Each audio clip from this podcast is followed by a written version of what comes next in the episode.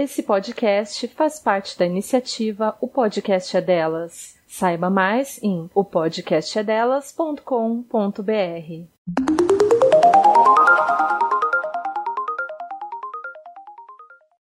Transfobia.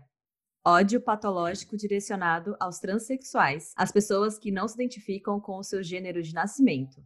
Esse ódio pode ser manifestado pela violência física ou verbal contra essas pessoas. Você acabou de escutar as definições para a palavra transfobia segundo o dicionário, também conhecido como tira dúvidas ou tira temas.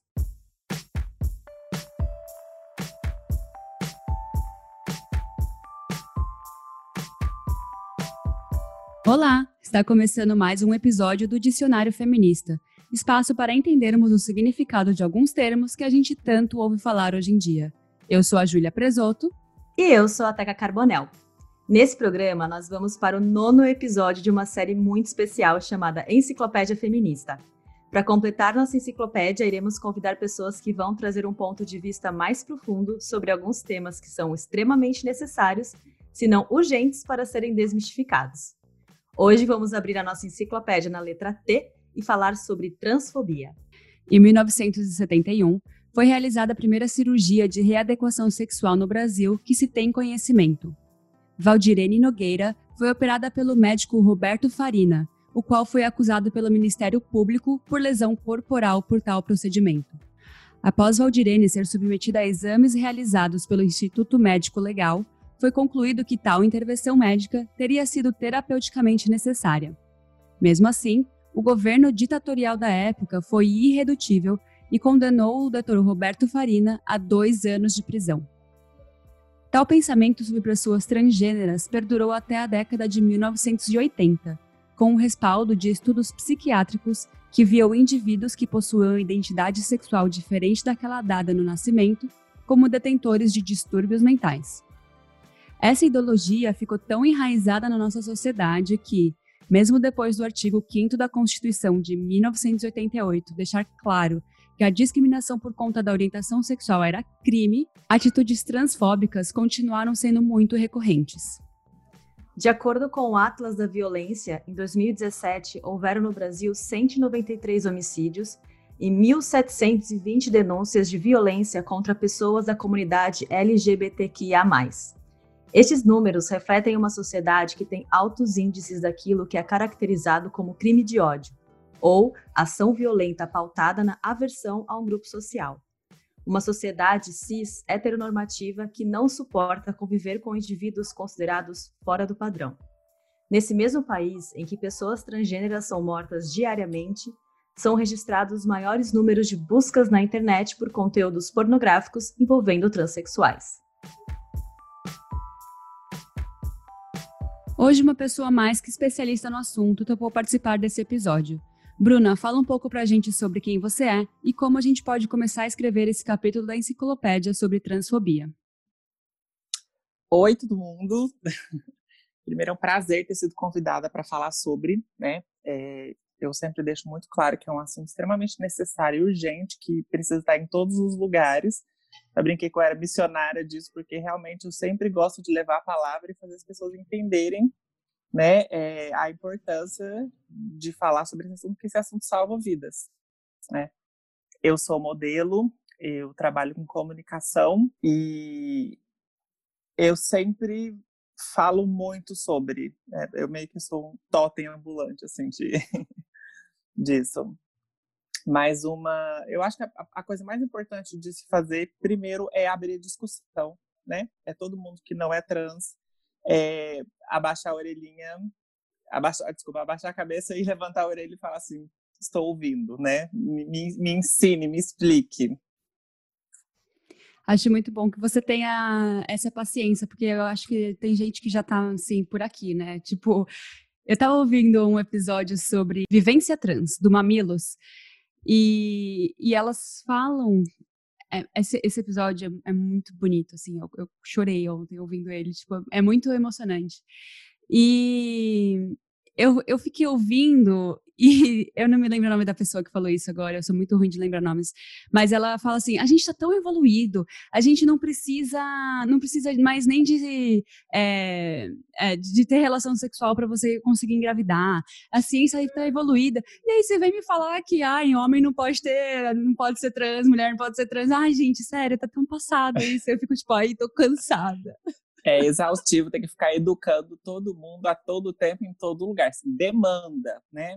Mas eu tenho essa didática porque eu sou muito defensora da comunicação como meio transformador, né? Então eu já entendi que eu vou ter que falar sobre isso didaticamente e pacificamente o resto da minha vida, porque eu estou ajudando a construir e educar uma sociedade. Então eu já tomei isso como, como exercício, mas que às vezes é um pouco puxado. Porque tem dia que você só quer ir no banco, você não quer fazer mais nada, você quer ir no banco, quer ir na lotérica, mas sempre lá vai ter uma pessoa que vai te fazer alguma pergunta muito indiscreta e muito sem noção, e você vai ter que falar, então. é, Bruna, você pode contar um pouquinho sobre como foi a sua história de descobrimento como mulher trans? Uhum. É, eu tenho muitos privilégios, né? Um deles é ter tido uma transição e um entendimento muito tranquilo, assim. Eu venho de uma família onde eles são muito. Eu sou do interior de Goiás, é uma família muito interiorana e muito católica, assim como 99% das famílias né, brasileiras. Mas meus pais, é, eles sempre entenderam e, e, e, quiseram que eu fosse feliz, independente de qualquer coisa. Então, todo o meu processo de entendimento, descobrimento, foi muito, foi muito pautado na minha vontade. Assim, quando eu comecei a sentir o, senti que aquela identidade de gênero não fazia, não condizia com o meu psicológico, ou seja, que eu me via de um jeito, mas que eu me sentia de um jeito, mas quando eu olhava no espelho, aquilo não refletia quem eu era de verdade, eu comecei um trabalho de pesquisar, entender o que que era. Então foi muito tranquilo o meu processo. Assim, eu falo que eu sou a exceção da exceção, porque eu pude, eu tive esse privilégio de, de ter esse tempo de me entender, de buscar referência, né, e de ter a minha família como base ali, de, de, de apoio, né, que eu acho que família é para isso, é para te apoiar, né, não para te apontar o dedo.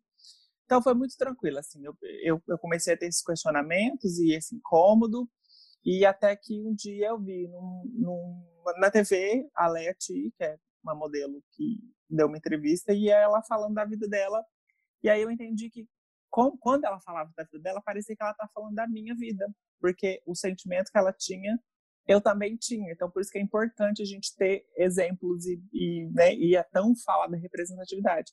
Porque se eu não tivesse visto ela na TV explicando o que era transexualidade e falando do sentimento dela de, de, de incompatibilidade né, de mente e corpo, eu não, provavelmente ou demoraria mais ou seria mais traumático, assim. Então, foi bem tranquilo, assim, para mim, né? Mas eu só quero abrir um parênteses e falar assim que eu sou a exceção da exceção.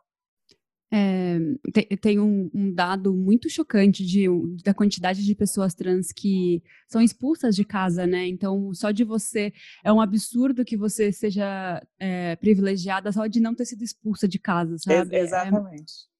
É, me, é, me, dá um, é, não, uma tristeza. Todos os dados referentes à população trans é sempre muito chocante, né? 90% das das meninas trans é, tem a, a, prostituição como única fonte de renda, né? E se a pessoa acha que, é, que a, a, a, menina trans tem sonho de ser prostituta, né? O que, que você quer ser quando, quando crescer? Prostituta. Ninguém assina isso, né? No, no, naquela coisa que você faz no colégio de profissões, né? A, a nossa comunidade é empurrada para isso porque a gente é expulsa de casa muito nova, né? E aí, quem vai acolher? Quem vai dar trabalho para uma menina em início de transição com 15 anos tem o que comer, sabe? Então, é, é, todos esses fatores, principalmente o apoio, o não apoio da família, empurra muito essas meninas para a marginalidade. Assim. Isso acarreta em, em, em, morte, né? A expectativa de vida para a população trans hoje é 35 anos. É, é bizarro, enquanto a, a, expectativa de vida da população em geral é de 70 a 75, sabe? Assim, e isso é mundial, isso não é só brasileiro. E, e, o que eu fiquei mais chocada, assim, que tipo, às vezes a gente pensa que na Europa, nos Estados Unidos, tem uma evolução? Não, é basicamente a mesma faixa de 37, 38 anos a expectativa de vida. Nesse mesmo episódio do Mamilos, tem. É, o nome dela é Ariadna. eu acho. Sim. Ela é uma das primeiras é, mulheres trans do Brasil, assim, né, é, que foi a público.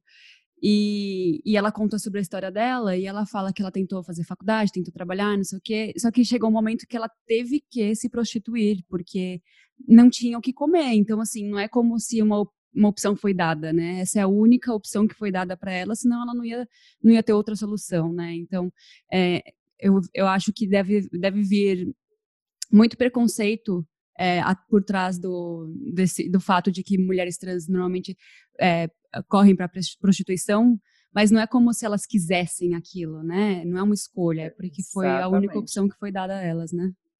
E até as que não, porque tem esse estigma, né? Por exemplo, eu nunca me prostituí, eu tive o privilégio, eu fiz faculdade, sou formada em arquitetura, eu faço pós-graduação em comunicação. Até para mim, que nunca passei pela prostituição, tive o privilégio de não precisar recorrer a isso para me sustentar, já aconteceu muitas vezes das pessoas, de homens, por exemplo, chegarem em mim e perguntarem quanto é meu programa, sabe? Assim, deliberadamente. Ou seja, na rua, em aplicativo, às vezes eu estou na rua, alguém fala, tipo assim, pago 50, pago 70. Como se o fato de eu andar, eu, eu sempre vou a pé para o meu trabalho, que eu trabalho muito perto da minha casa. O fato de eu andar na rua, eu já estou me oferecendo, sabe? Assim, então, é, outra coisa que também já aconteceu, eu fui entregar um currículo, e aí a vaga magicamente sumiu depois de dois dias, ou seja, não tinha mais vaga. E aí, depois de uma semana, eu vejo que um cara me manda um WhatsApp, e aí na foto, querendo me conhecer, e aí na foto do WhatsApp tem ele com a camiseta com a logo da empresa, né? Ou seja, para me dar o emprego eu não sirvo, mas para querer me conhecer, né, para me, me objetificar eu sirvo, sabe? Então, assim, essa, a, a sociedade inteira empurra a gente para para essa marginalização e para a prostituição e objetificação. E aí, meninas, desdobrem um monte de outra coisa. É, isso explica muito também ó, essa, esses dados que a gente trouxe no começo do programa de que a maior parte do conteúdo é, pornográfico, das buscas de conteúdo pornográfico, é com pessoas transexuais no Brasil.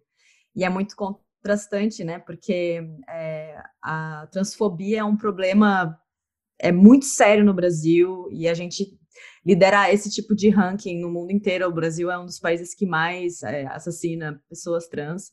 E isso é muito contraditório e, e, e, mostra o quão problemático é esse tema e o quanto que a gente tem que conversar sobre para desmistificar, entender o que está acontecendo, né? E você está falando isso também ajuda muito, assim, a gente a, a, a esclarece, né? Traz o, um ponto de vista que para pessoas que não conhecem pessoas trans, não convivem com pessoas trans, não, não entendem essa realidade com tanta facilidade assim. Então é muito interessante. E você estava falando da questão de ir pro é, só quero pagar uma conta e fazer alguma tarefa do dia a dia comum, né? Sem ter que ser parada na rua, perguntar quanto que eu cobro e tal. É, eu queria também que você contasse um pouco. Na verdade, é, teve um post que a Ju compartilhou comigo, um post que falava assim: o que você já é, deixou, é, tá, atividades que você deixou de fazer no seu dia a dia por ser uma pessoa trans? Foi a Bruna que compartilhou e eu, ah, eu então. mandei para você. Foi você. e aí. E aí eu queria que você contasse um pouco pra gente. Né? Na verdade, não, nos comentários já tem várias, várias uhum. situações muito que é muito revelador, assim. Mas se você puder trazer pra gente também, ia ser legal. Claro. Eu sempre gosto de fazer sempre o recorte, né? Porque eu sempre falo que o meu caso é um caso atípico mesmo, porque assim, é, dentro dos meus privilégios, eu sou branca, eu sou esteticamente passável, que a gente chama que é quando é, é mais feminina, né? Então, assim, esses privilégios me poupam, são escudos que me protegem um pouco de sofrer violências e, e preconceitos maiores, né?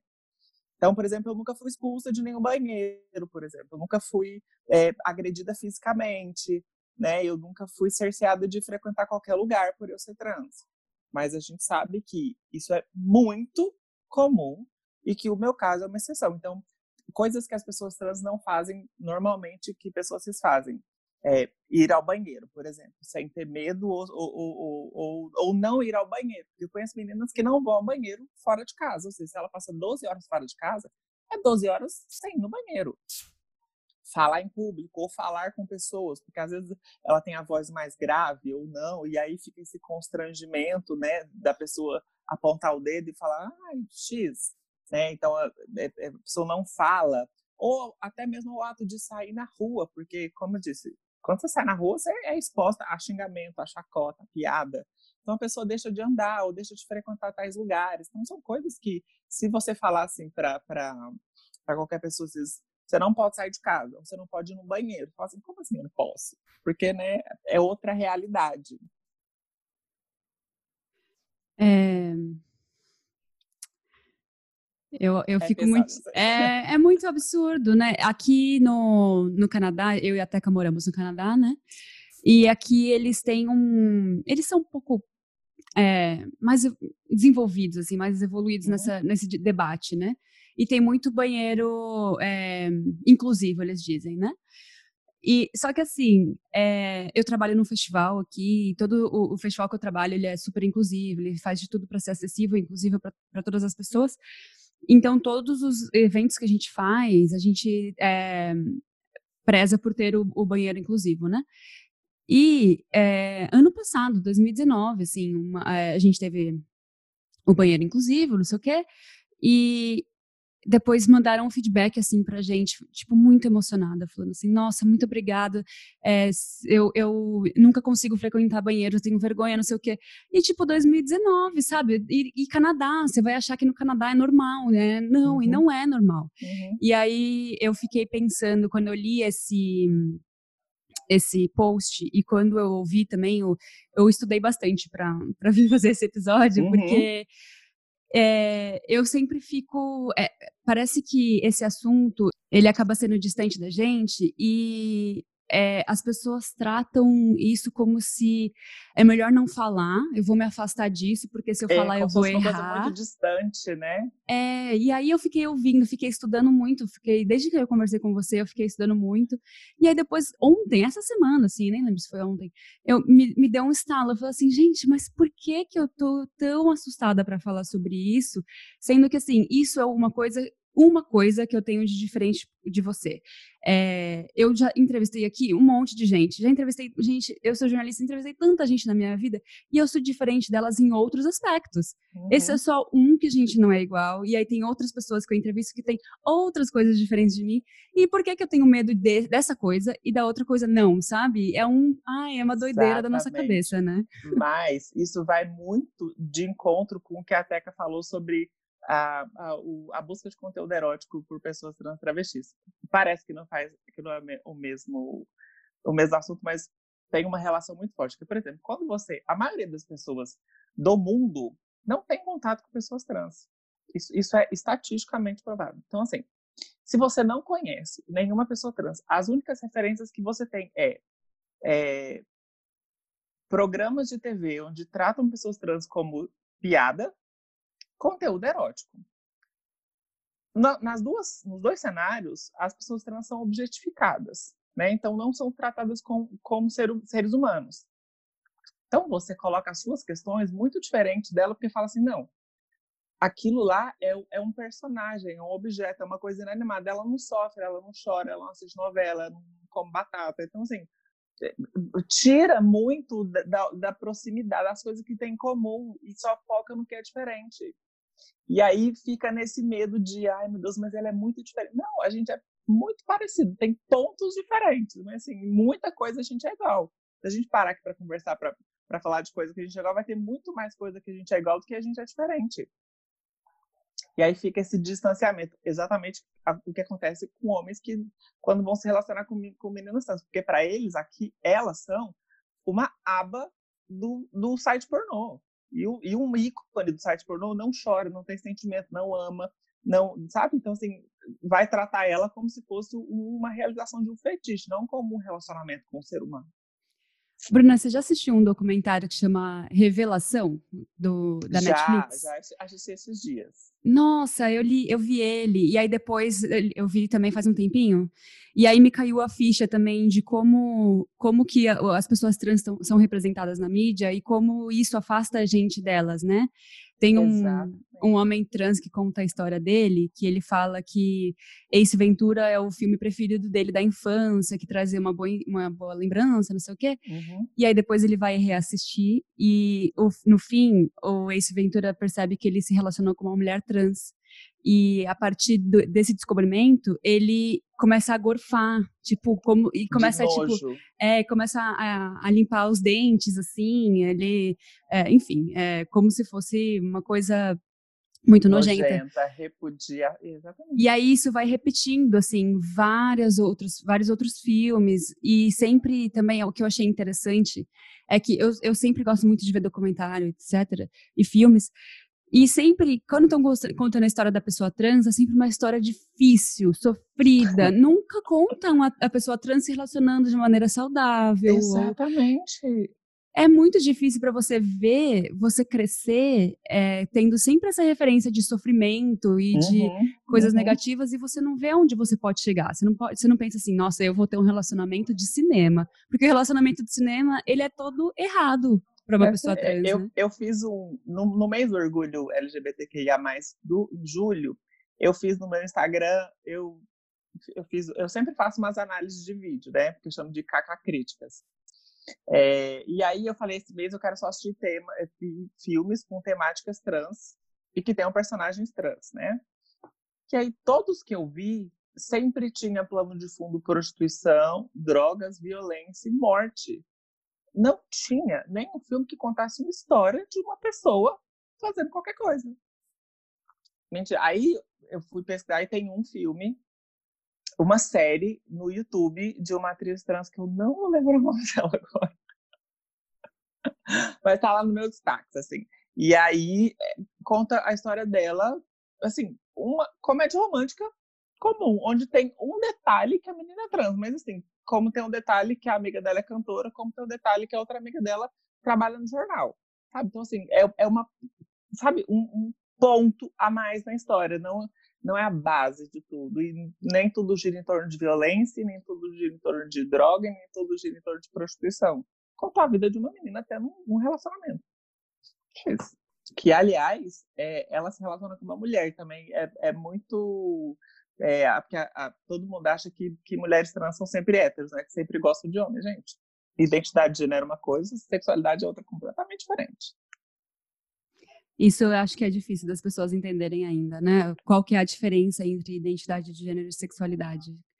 Mas é que elas sempre associam, né? Se você é mulher, você tem que gostar de homem. Assim, é, é, é fato. Se é mulher, gosta de homem. Aí se foge um pouco disso, tá errado. Então, se você é mulher cis ou trans, você pode gostar de homem ou de mulher, vai de acordo com o que a sua natureza gosta. Eu tô lembrando muito de um episódio de um podcast que a gente. A gente até entrevistou a, quem apresenta, que é a Lela. É, o podcast dela chama Podcastão e ela conversa com um homem trans e nessa conversa é, é, eles comentam sobre o fato de homens gays não, querer, não quererem se relacionar quando descobrem que é um homem trans, por exemplo, né? Sei lá, é, eles, até, eles até conversam da diferença. Uma coisa, tipo, por exemplo, é, você tá conversando com um homem trans e aí, tipo, ah, o papo não tá legal e não quer ficar, beleza, não fica com a pessoa. Mas outra coisa é, tipo assim, tá na balada, tá ali naquela, naquele clima, e aí quando se liga que é um homem trans, e, tipo, vai embora. Tipo, pô, como assim, né? Não... que nem você falou, é uma coisa que se confunde até na comunidade LGBT, assim. Sim, mas é porque a gente, a gente é muito genitalista, né? Então, assim, você fica, você não fica com a pessoa a, quando esse menino tá na balada e vê um homem trans e não quer mais, ele, ele não, não tá procurando uma pessoa, ele tá procurando um genital, sabe? É como se tudo aquilo que envolve o genital não fizesse nenhum, nenhum não tivesse nenhuma importância, só não vai ficar com o menino porque ele tem um genital que ele tá acostumado, ou que ele tem preferência, ou que, sei lá. É bizarro, né?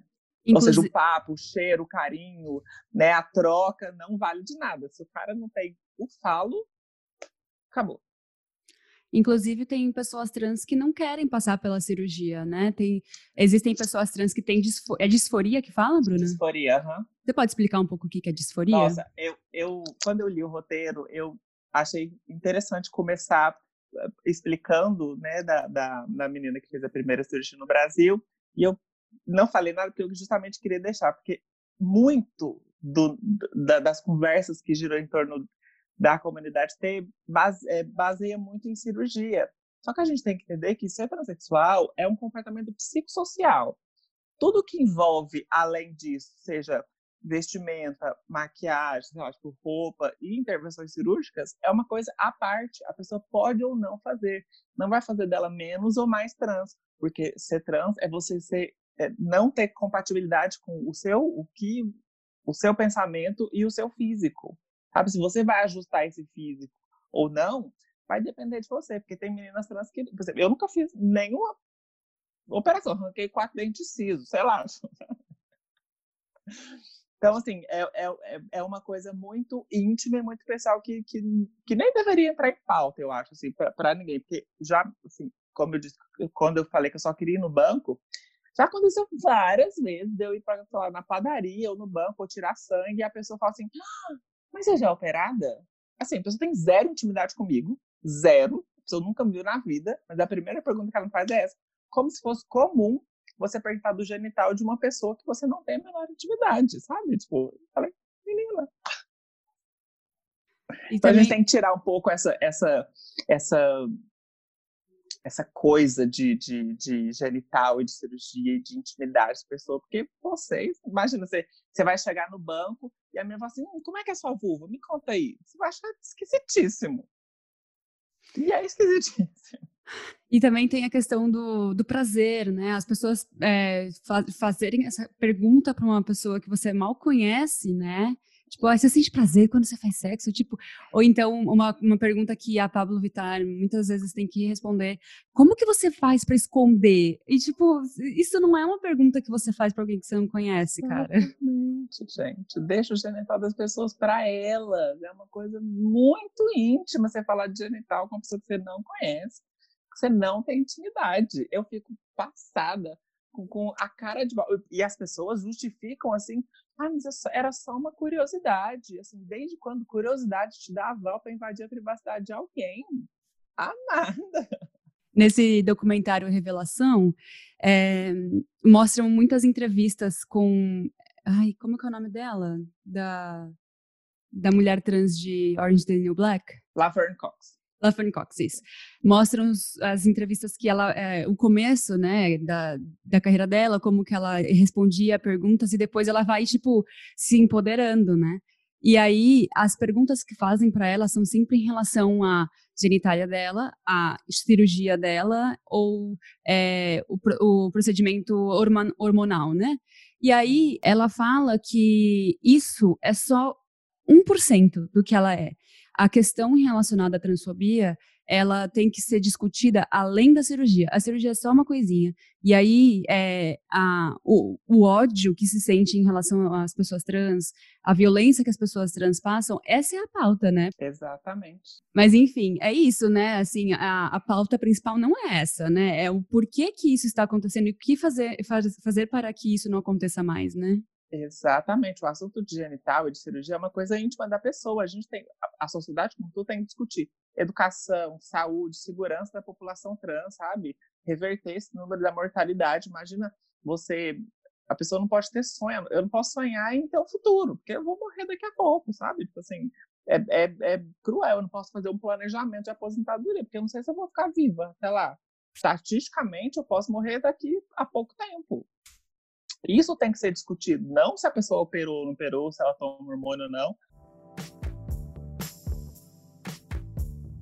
Achei muito doido quando eu comecei a pesquisar sobre essa história é, da Valdirene, que ela, que, a gente até fala, é uma, uma primeira, primeira mulher que fez a cirurgia, que se tem conhecimento, porque fala-se que a cirurgia já acontecia, enfim, é, uhum. mas não era é, registrada, reconhecida antes de 1971. E o que eu achei curioso é que o Ministério Público processou o médico. Porque é, eles falam que é como se fosse lesão, é lesão corporal, mas porque ah, é porque eles estariam é, prejudicando ou o médico estaria prejudicando um bem físico tutelado pelo Estado. Como eu achei muito interessante esse olhar de é, a, a, a, genitália daquela pessoa é, é o meio do Estado. Estado. E aí quem processa é o Estado, não é a pessoa que, se, que teria, teoricamente, se sentido violada, uhum. que não era o caso. Então, essa visão, assim, é muito, é muito louca, né? A é, gente. Porque para o Estado, é, a, o nosso genital é para reprodução. Vai muito de encontro com que o Estado regula se uma mulher pode abortar ou não, porque o, o genital e o órgão reprodutor é patrimônio do Estado e serve para preservar a humanidade, preservar a humanidade. Assim, por mais que, se eu nunca quiser ter filho, o Estado vai mandar no meu corpo. E aí eu queria entrar numa. É, eu queria entrar, não, vou sair da zona de conforto e entrar na zona de desconforto, porque a gente sabe que o feminismo, ele. É, a história dele é muito começo, enfim, e algumas vertentes do feminismo elas são excludentes, digamos. Tem até a, a, o debate com relação as mulheres negras e também tem o debate com relação às mulheres trans. E aí eu queria, Bruna, que você é, explicasse um pouco para gente como que é o feminismo trans, assim, porque eu acho que a gente está falando aqui, né, da questão do Estado se sentir é, sentir que o nosso corpo é propriedade, e eu acho que essa pauta a gente divide bastante, né, a opinião e, e, e as dores do, do Estado, uhum. achar que pode dominar o nosso corpo e de ver o corpo Sim só por uma, como uma forma reprodutiva. Então, eu queria que você trouxesse um pouco essa visão do feminismo trans para a gente poder conhecer mais.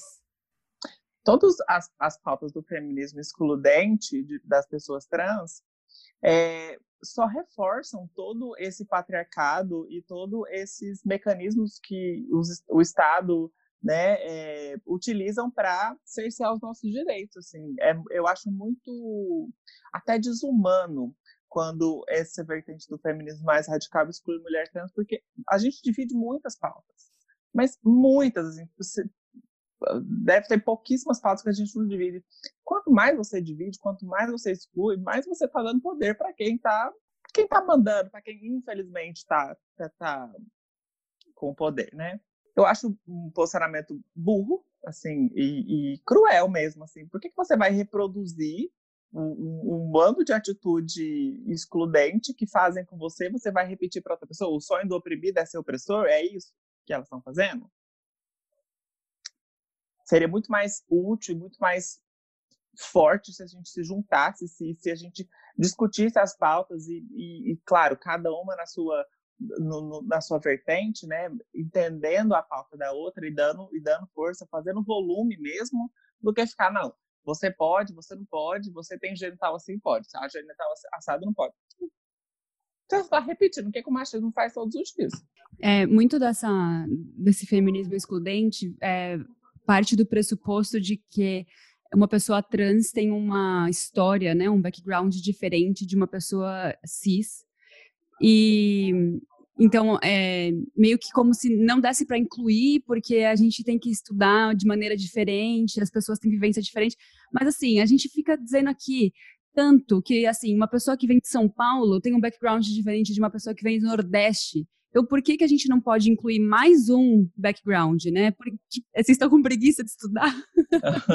Mas e também pautar essa bagagem, achar que a bagagem diferente é ruim. Às vezes a bagagem diferente é muito melhor porque te dá outro ângulo que você não tinha, te faz identificar o problema ou te faz identificar a solução de uma forma muito melhor que você não tinha pensado. Isso acontece muito em empresa. Eu fiz um, eu fiz um, um trabalho esses dias é, sobre inclusão e diversidade no mercado de trabalho, né? E já foi provado por A mais B que é, quanto mais diversa a empresa, né? Isso dado científico, quanto mais diversa a empresa, é, melhores são as soluções que se tem para determinados problemas, porque você tem vários pontos de vista diferentes.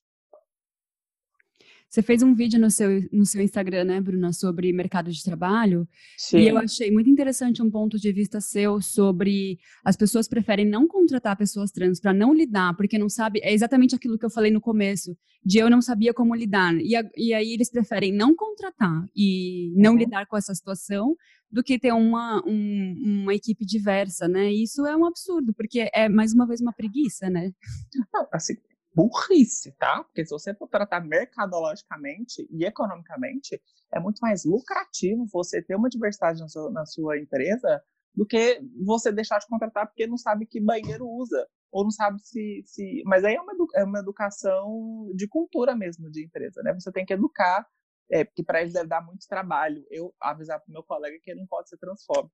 E eu acho que é bom a gente também lembrar que é, quando a gente fala do mercado de trabalho, é, eu tenho visto também muitos relatos, agora principalmente numa situação de pandemia, que o sistema público de saúde, o sistema de saúde também não sabe lidar, né, Bruna? Que aí muitas pessoas chegam no hospital com Covid, passando mal, não conseguem respirar, e por, ser, por serem pessoas trans, os médicos não querem lidar, né? Eu acho que isso já acontecia antes, né, da Covid. É, uhum. Conta um pouquinho pra gente como que é essa relação, né, da medicina com as pessoas trans. É muito, varia muito de, de especialidade para especialidade. Quem trabalha com sexualidade ou, ou outras coisa mais específica já tem um entendimento maior, porque é, já, já tem uma, um, um, um estudo mais sobre. Mas, em geral, as pessoas ainda não sabem que pronome. E às vezes não querem nem saber, ou não querem nem perguntar, porque vai dar um trabalho preencher mais uma coluna no, no formulário, sabe? É um, um, pouco de descaso também, assim. É, tem, claro, tem todo o a parte estatal e da União que ou por custo ou por simples preconceito mesmo não quer educar os funcionários a atender essa essa população e também tem a, a, a, as próprias pessoas e, e, os funcionários que não sabem ou não querem. Então, é, um, é uma equação muito complexa, assim, mas é, é, já aconteceu casos de, de, da pessoa. Eu já tenho meu nome retificado, então, assim, eu não passo muito por essas coisas, entendeu? Mas há amigas minhas que não têm, às vezes falar, mas eu quero que você me chame por tal, mas eu não posso porque no RG não tá assim. Você não pode. Você pode escrever o que você quiser, mas na hora de você chamar, você pode chamar. Mas 50 pessoas vão falar assim, fulano, e a menina levanta assim toda tímida, constrangida, sabe? Assim, é uma falta de sensibilidade também.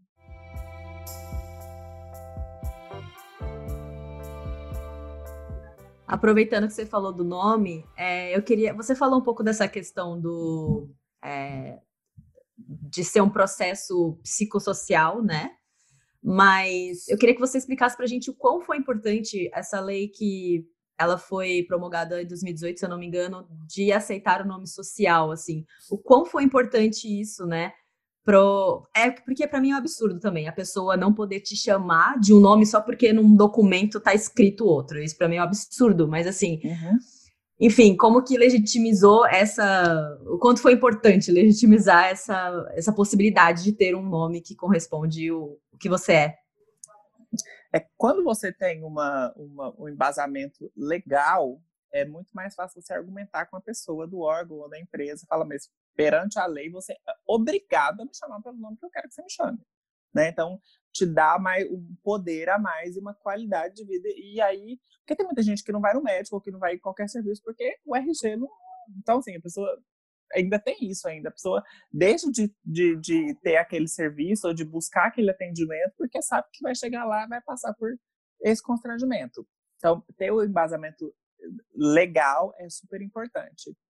E eu falo assim, meninas, é, depois que eu já tive meu nome retificado e que, que no meu documento tá Bruno, bonitinho, tira um peso das suas costas, você não precisa ficar constrangida em todo lugar que você vai, que você precisa dar seu nome, que você precisa mostrar seu RG, sabe assim, é uma preocupação a menos. Que, de novo, uma pessoa cis jamais pensaria que ficaria constrangida em entregar seu RG. A não ser pela foto que você não gosta, mas mas ao contrário, você nunca ia, ia. aliás, outra coisa também que eu acho super desconfortável. Tipo assim, muita gente pergunta, ah, mas como que era o seu nome antes? E eu fico me perguntando assim, por que, que você quer que eu fique lembrando de uma coisa que me traz péssimas memórias? Parece sadismo, sabe? Querer ver o sofrimento de outra pessoa. De novo, vai falar, ah, mas é só uma curiosidade. Eu falo, amada, mas a sua curiosidade, de novo, não te dá aval para você invadir a privacidade de ninguém. Assim, qual é esse fetiche que as pessoas têm de ver pessoas trans constrangidas? É, voltando um pouco para a questão de medicina, é, o SUS ele faz todo o processo hormonal e também faz a cirurgia, né? É, uhum. Eu sei que você falou que você não passou pela cirurgia, mas é, se, se, você tem contato com alguém que passou por isso, pelo SUS, eu queria entender como é que funciona, se é fácil, se é difícil, se é um bom serviço, porque a gente tem uhum. essa, é, essa ideia de que você tem que ir, sei lá, para Tailândia para fazer esse tipo de cirurgia. E não, né? O SUS faz de graça. Eu queria que você contasse uhum. um pouquinho. É, o processo, qualquer é, cirurgia ou, ou, procedimento médico que você vai fazer pelo SUS demanda um tempo, né? E para essa cirurgia de redesignação ou tratamento hormonal é mais tempo, porque você passa por toda uma equipe. O Brasil é referência, aliás, nisso, né? É, de atendimento de pessoas trans em, em, no SUS.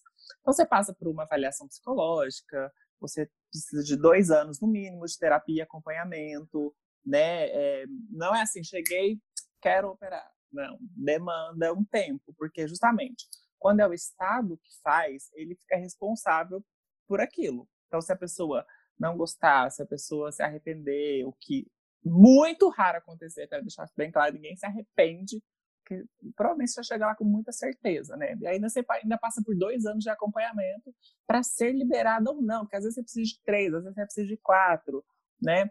E depois você vai para a fila de espera, que aí também pode gerar de, variar de um a 12 anos, porque o SUS né, é um hospital público, é, é, um sistema de saúde público, e a gente sabe que a gente não tem, não tem muita verba, mas é um processo super bem feito, né? É, como diz de novo, o Estado fica responsável, então ele faz tudo muito bem feito, né?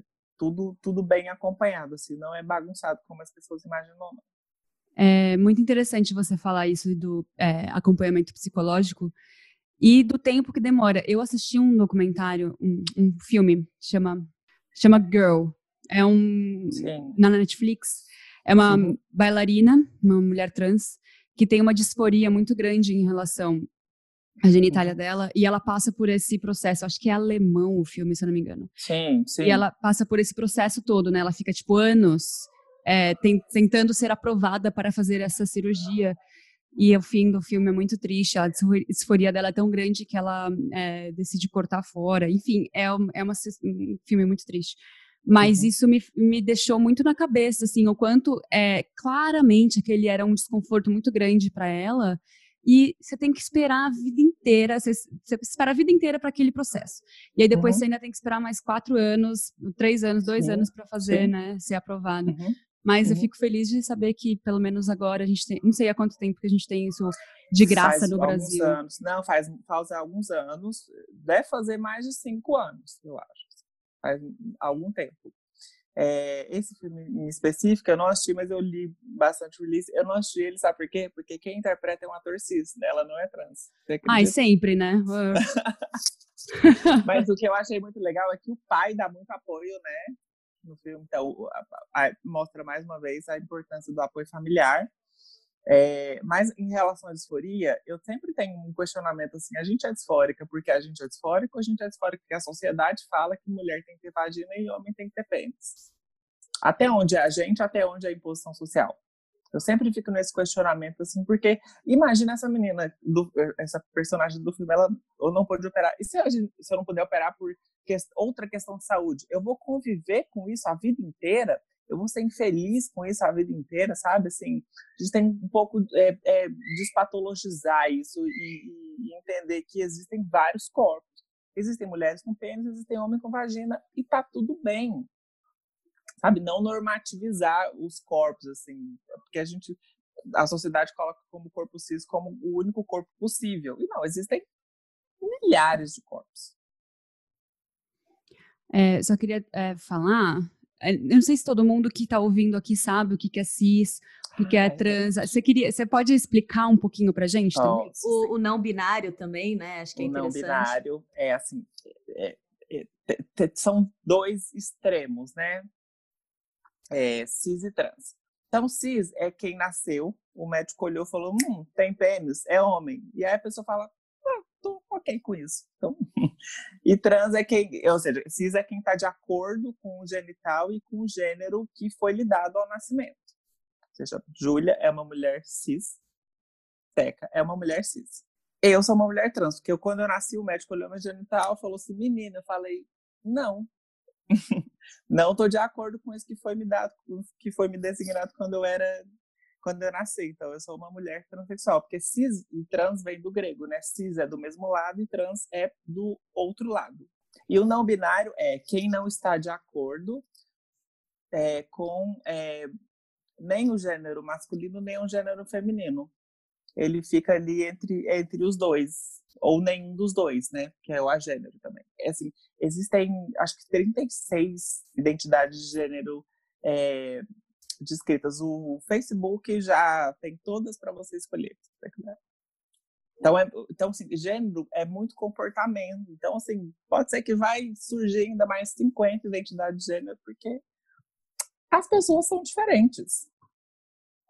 A gente falou no episódio com a Lela, que foi sobre homofobia, a gente falou justamente isso. Não existe jeito certo, né? Existe o jeito que você se sente feliz. Tá bom, né? Uhum. Então, é por isso que cada vez vai aparecer mais, porque as pessoas são muito diversas e aí cada hora vai aparecer uma outra nova e aí vai, tá tudo bem, porque não é E não quão tá legal é isso, e quão legal é ver gente diferente, ver gente diversa, ver gente nova, assim, você fala, ai, né, ficar resumindo uma sociedade de 7 bilhões de pessoas em dois, em dois gêneros, feminino e masculino, é, é bobo, é muito pequeno, a gente é muito mais que isso.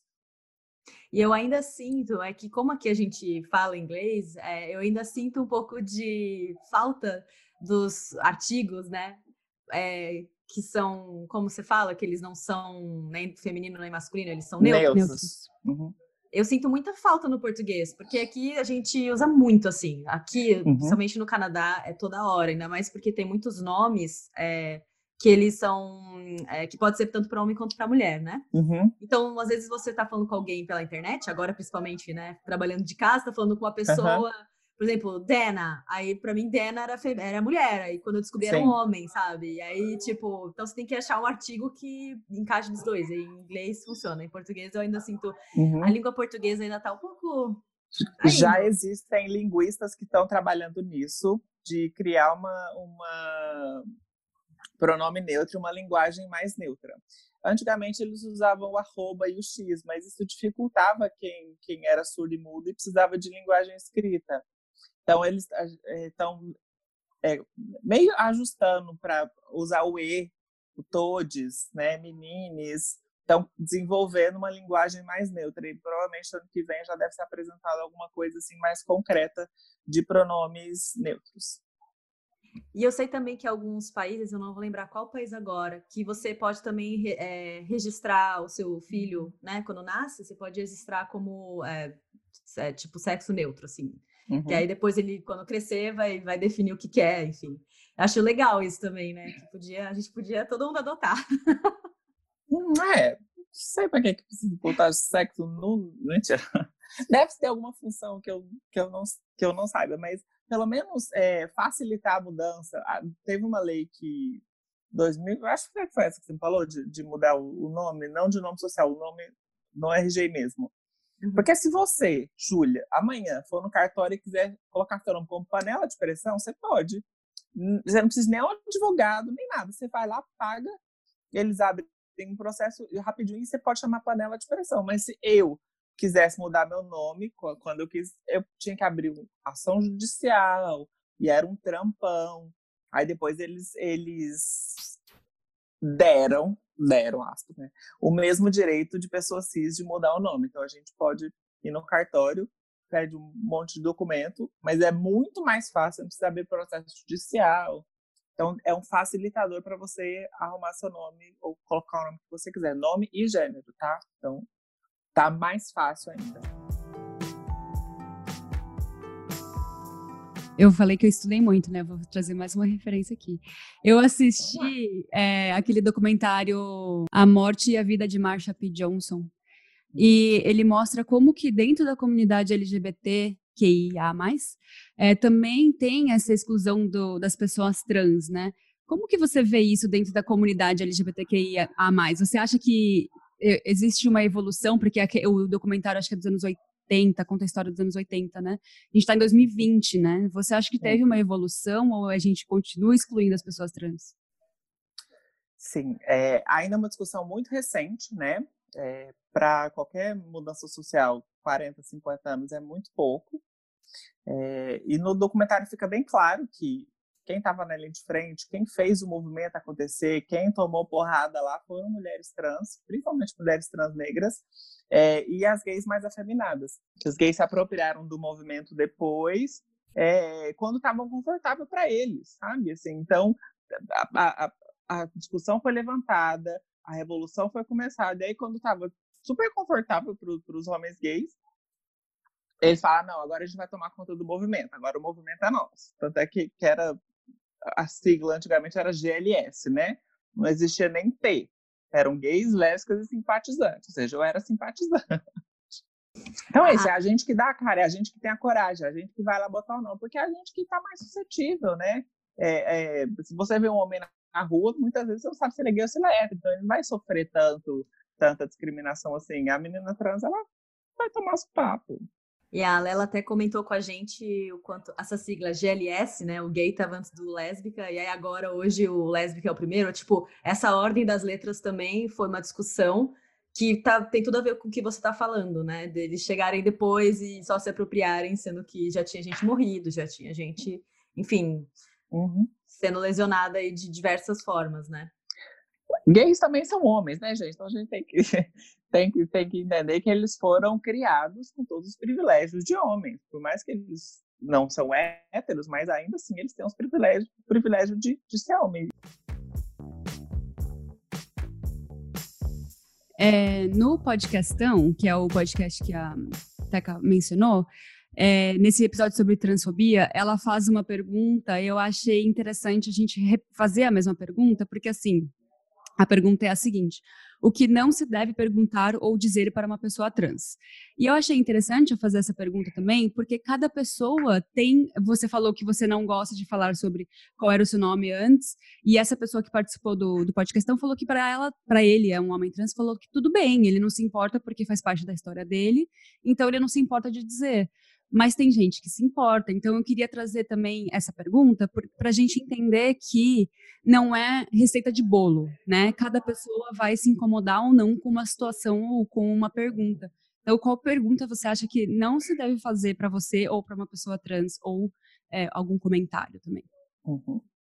É, primeiro, tudo que diz respeito à intimidade, né? A gente primeiro fala de corpo, você não gostaria que você chegasse na padaria, pedisse três pães a pessoa te perguntasse como é seu genital. Genital é uma coisa que deixa para intimidade. Não sei se você vai se relacionar sexualmente com a pessoa, que faça sentido você perguntar. De resto, vamos deixar o genital da pessoa para lá, que você, você não vai nem ver o genital. Você vai conversar com a pessoa, você vai dar um abraço, né? Agora não pode, mas quando puder, vai dar um abraço. Então, genital é uma coisa que não precisa ser perguntada. O nome também acho muito complicado, porque na maioria das vezes o nome vem carregado de muito sofrimento. Porque toda vez que alguém pergunta esse nome, é primeiro, deslegitima o nome que eu tenho, que é Bruna. Segundo, me faz ter péssimas memórias de todos os momentos e lugares que me foram negados por eu não ter o nome feminino na identidade. Acho um pouquinho complicado. É, como eu transo também acho um pouco complicado de perguntar, né? Porque a não ser que a pessoa for transar comigo, é, não há muita necessidade. Acho que só. Ah, eu fiquei chocada com uma pergunta que, nesse mesmo podcast que a Ju comentou, que é, essa pessoa falou que fizeram, ou que fazem para pessoas trans que passaram pela cirurgia, que, que pedem para ver. Ai, posso ver? É. Eu fiquei como assim? assim? Como se fosse é, né? Tipo, cabelo. Deixa eu ver. É, fazer fiz a tatuagem, quer ver? Não, não, é assim, sabe? Como assim? É, mas a gente não tem propriedade para o nosso corpo. É tipo assim, nosso corpo é exposto, a nossa história é exposta, assim. Para as pessoas, acham ok você mostrar uma genital, assim. Gente, é, é bizarro, né? É muito bizarro. Se, se eu chegar e falar assim, tá, Teca, deixa eu ver sua vulva aí. Você falar, tipo, sai daqui, menina, tá louca. Isso mostra como é, é objetificado demais, né? E eu acabei de lembrar, eu falei que era a última pergunta. Pode perguntar quando você quiser. Eu, eu li seu texto. É, eu conheci a Bruna porque nós duas fazemos parte da, do The Squad, a gente escreve para o The Squad, né?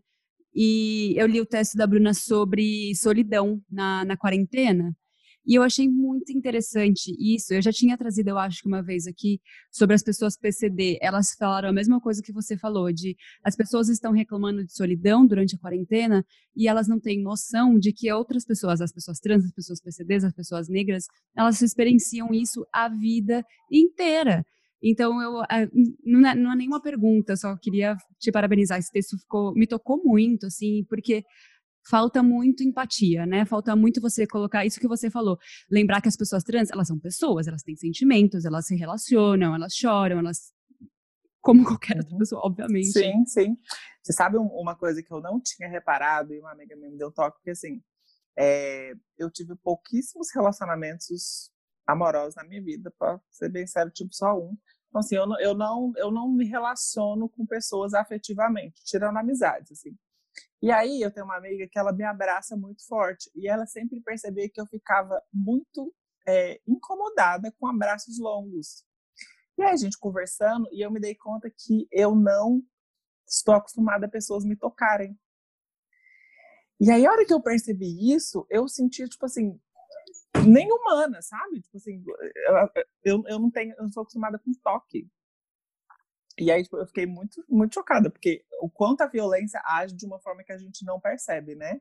Imagina, você, o ser humano, não ser acostumado com toque. A gente se toca o dia inteiro. É, isso foi uma coisa que a Linda Quebrada falou no Mamilos, é, sobre ela não querer se relacionar com ninguém, porque foi tirado da história dela, né? Ela não tem essa possibilidade, assim, tipo, não é... Não é Sim, é confortável, eu, eu, eu né? Falei, exatamente. Eu não posso sonhar em ter um relacionamento que eu sei que não vai acontecer. Eu não posso em casar, e, porque eu sei que não vai acontecer. É, é uma coisa que vai ser negada para mim. Até que eu já botei, já botei na, na, minha cabeça que o que eu posso fazer é educar a sociedade para que as próximas gerações tenham o que eu não tive, tenham o que me foi negado, que é respeito, afeto e possibilidades.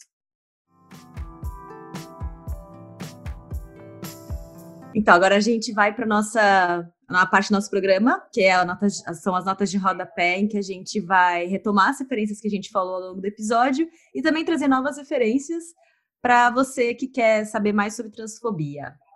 Quem Começa você. Eu sempre começo. Eu? Ah. ah, então, na verdade, eu vou retomar aqui o podcastão, o episódio que a gente, eu e a Ju falamos aqui, o episódio 37, né? O podcastão que é o podcast da Lela Gomes, que esteve aqui no episódio sobre homofobia. E o nome do episódio é Transsexualidade com Popo Vaz, que é um amigo dela. Fala sobre todas as questões que a gente trouxe aqui. É muito interessante, é muito legal. Recomendo também num papo super descontraído.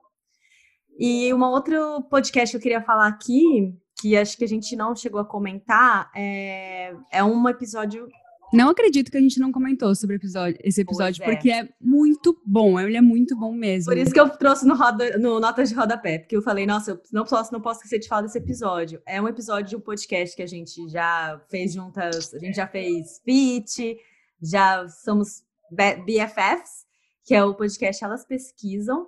Elas fizeram um episódio que se chama, eu acho que é o último que elas lançaram, se eu não me engano, que se chama Transfeminismo e Interseccionalidades com, pesquisadora, com a pesquisadora trans é, Fernanda Bravo. Ela é cientista social e ela é mestranda pela Universidade Federal do Ceará. E ela está fazendo é, a pesquisa dela em, sobre educação superior para pessoas trans. E eu achei o episódio, ela assim, ela fala desde a nossa, é muito emocionante. Ela fala desde o início da carreira dela, dela tentar entrar na faculdade, é, de ela não conseguir se enquadrar. Ela, a primeira faculdade que ela fez foi de. Foi alguma coisa de exatas, né, Ju? Foi, foi engenharia, alguma coisa assim, né? Que é, é um curso bem. que tem bastante homem, enfim, bem, sei lá, masculinizado, né? Até é, mulheres cis também têm dificuldade de, de entrar nesse meio. E ela sofreu bastante quando ela tentou entrar nessa, fazer esse primeiro curso. E ela foi tentar fazer o curso de filosofia, também foi rechaçada, porque na época ela insistia em usar o nome social. Ela insistia, não, ela queria, né? O direito dela que usassem o nome social dela. E os professores não queriam usar, e ela tinha que passar por aquele constrangimento que a Bruna comentou, que é toda hora na hora da chamada, chamarem pelo nome masculino e você ter que responder enfim, ela não respondia, enfim, ela conta toda a trajetória dela até uma, uma é, um, episódio em que ela foi numa reunião de feministas e ela foi expulsa da reunião Então, por isso que eu falo que é emocionante, porque você vai vendo a trajetória dela, assim, você vai falando, cara, é, a gente tem muita coisa para arrumar ainda nessa, nesse mundo. A gente tem muita coisa que precisa uhum. ser revi, revisitada, revista e reformulada, porque tem muita coisa errada. E por fim, hoje ela faz esse, essa pesquisa maravilhosa. Ela é uma pessoa incrível, super recomendo. É muito bom mesmo. Eu falei aqui sobre mamilos várias vezes, porque esse episódio eu achei que ele é muito sensível. Normalmente, quando eu vejo coisas sobre pessoas trans, é muito tipo. É... Ele é muito ABC, assim, certinho, sabe? Esse episódio, ele trouxe um, um, muita emoção, assim. Nossa, esse episódio eu achei muito lindo. Todo mundo deve, deve ouvir. É, chorei ontem ouvindo ele. É, falei sobre o Revelação, que é um documentário da Netflix feito pela Laverne, que é a, é a atriz trans do Orange is the New Black. Esse documentário também é perfeito. É, eu e Teca também já falamos sobre um episódio do Guilt Feminist, que é um podcast em inglês, mas se você quer é, praticar seu inglês, ele é ótimo. E é o episódio 184 é com é, é fala sobre transfobia também. O perfil da Bruna no Instagram e os textos publicados da Bruna no The Squad também são material de estudo, tudo perfeito. falei da Morte e a Vida de Marsha P. Johnson e o filme Girl da Netflix. Ah, eu posso indicar um também? Eu vou só, eu vou só dar uma busca aqui rápida, porque eu quero muito falar sobre esse essa série que tem no, no YouTube, que é, é protagonizado e dirigido por uma, por uma mulher trans. Inclusive... Porque, assim, ele é de uma sensibilidade e mostra, e é aquela coisa, né? Mostra uma pessoa trans como uma pessoa trans, não como a sofredora, drogada prostituída, e, e sabe? Mostra uma outra realidade. Inclusive, não traga só uma, se você tiver mais referências. Vai fundo. É porque esse, assim, esse é uma comedinha romântica maravilhosa, sabe? Hum. E eu fiquei muito surpresa. Chama Her Story. Tá no YouTube, você falou? Tá no YouTube. Legal. É maravilhoso. Assim, é, é um, um, um, conteúdo para quem quer ver uma pessoa trans sendo, se relacionando com uma mulher e tendo uma história bonita e assim. Uma comédia romântica. Ok. Perfeito. E colocando a, a, pessoa trans como uma pessoa que tem sentimento, sabe? Não como um, um, uma, aquela odisseia que, que faz tudo. Não, tipo assim, é, é uma comédia romântica. É, uma, é muito fofo. São seis episódios só. Muito bom. É, se você tiver. Você tem mais alguma referência? Senão a gente pode. Não, é porque eu ia falar da, da, da Marsha P. Johnson também, que é importantíssimo, que é histórico, né? É, é, é, é fatos reais. E o, o Revelação também, que vai fazer as pessoas entenderem quão importante é representatividade e o jeito que as pessoas trans são retratadas na mídia, que é surreal. Lá é muito bem explicado e faz você entender realmente que uma cena de um filme contada de jeito diferente muda uma sociedade. Acho que já temos material suficiente para esse capítulo da enciclopédia, mas esse conteúdo tem muito potencial para ser levado adiante nas salas de aulas, rodas de conversa e almoço em família. Então já compartilha esse podcast para a gente fazer com que todos saibam o que é transfobia. E se você tem sugestão de algum outro termo que merece um capítulo só dele, pode mandar para a gente lá no Instagram, arroba Dicionário Feminista no e-mail dicionariofeministapodcast.gmail.com ou nos comentários no canal Dicionário Feminista, se você estiver escutando pelo YouTube. A gente vai ficar mega feliz de ouvir por lá suas sugestões, críticas e histórias. A gente também quer agradecer imensamente a Bruna por ter dedicado um pouquinho do tempo dela no domingão para conversar com a gente hoje e também parabenizar muito o trabalho que você faz. É muito importante, assim como você falou que foi importante ter essa referência é, para poder né, dar o clique em você, eu acho que você também é referência para muitas mulheres e homens trans darem o clique e verem que vai dar tudo certo e verem, como a gente falou aqui, que não existe forma certa, mas existem diversas formas de se identificar e tá tudo bem. É, então, parabenizar você por esse trabalho é, e deixar aqui espaço para você deixar suas redes para o pessoal conferir também, te seguir por lá. Eu que agradeço, meninas. O espaço é sempre importante, né? A gente nos unir e fomentar a discussão, porque é um tema que precisa ser discutido. É, meu Instagram é Bru, dois underlines e Andrade. Tem alguns vídeos no YouTube, mas o, o meu maior mecanismo de comunicação é Instagram, que eu acho muito dinâmico. Então lá tem todas as minhas outras redes. Pode me mandar inbox, podem me perguntar, eu sou super acessível. Eu gosto de conversar com muita gente porque acho assim que a, a, comunicação e a informação transforma a vida de muita gente. Lembrando que a biblioteca aqui de Vancouver está fechada, eu e a Teca estamos cada uma em suas respectivas casas, morrendo de saudade dos nossos encontros semanais, mas conscientes de que esse sacrifício é para um bem maior. E como a gente só trabalha com fatos, todas as fontes citadas nesse programa estarão na descrição. Para quem quiser estudar mais sobre o assunto, é só dar uma passadinha lá. Muito obrigada por ouvir a gente e tchau. Tchau, tchau. Tchau.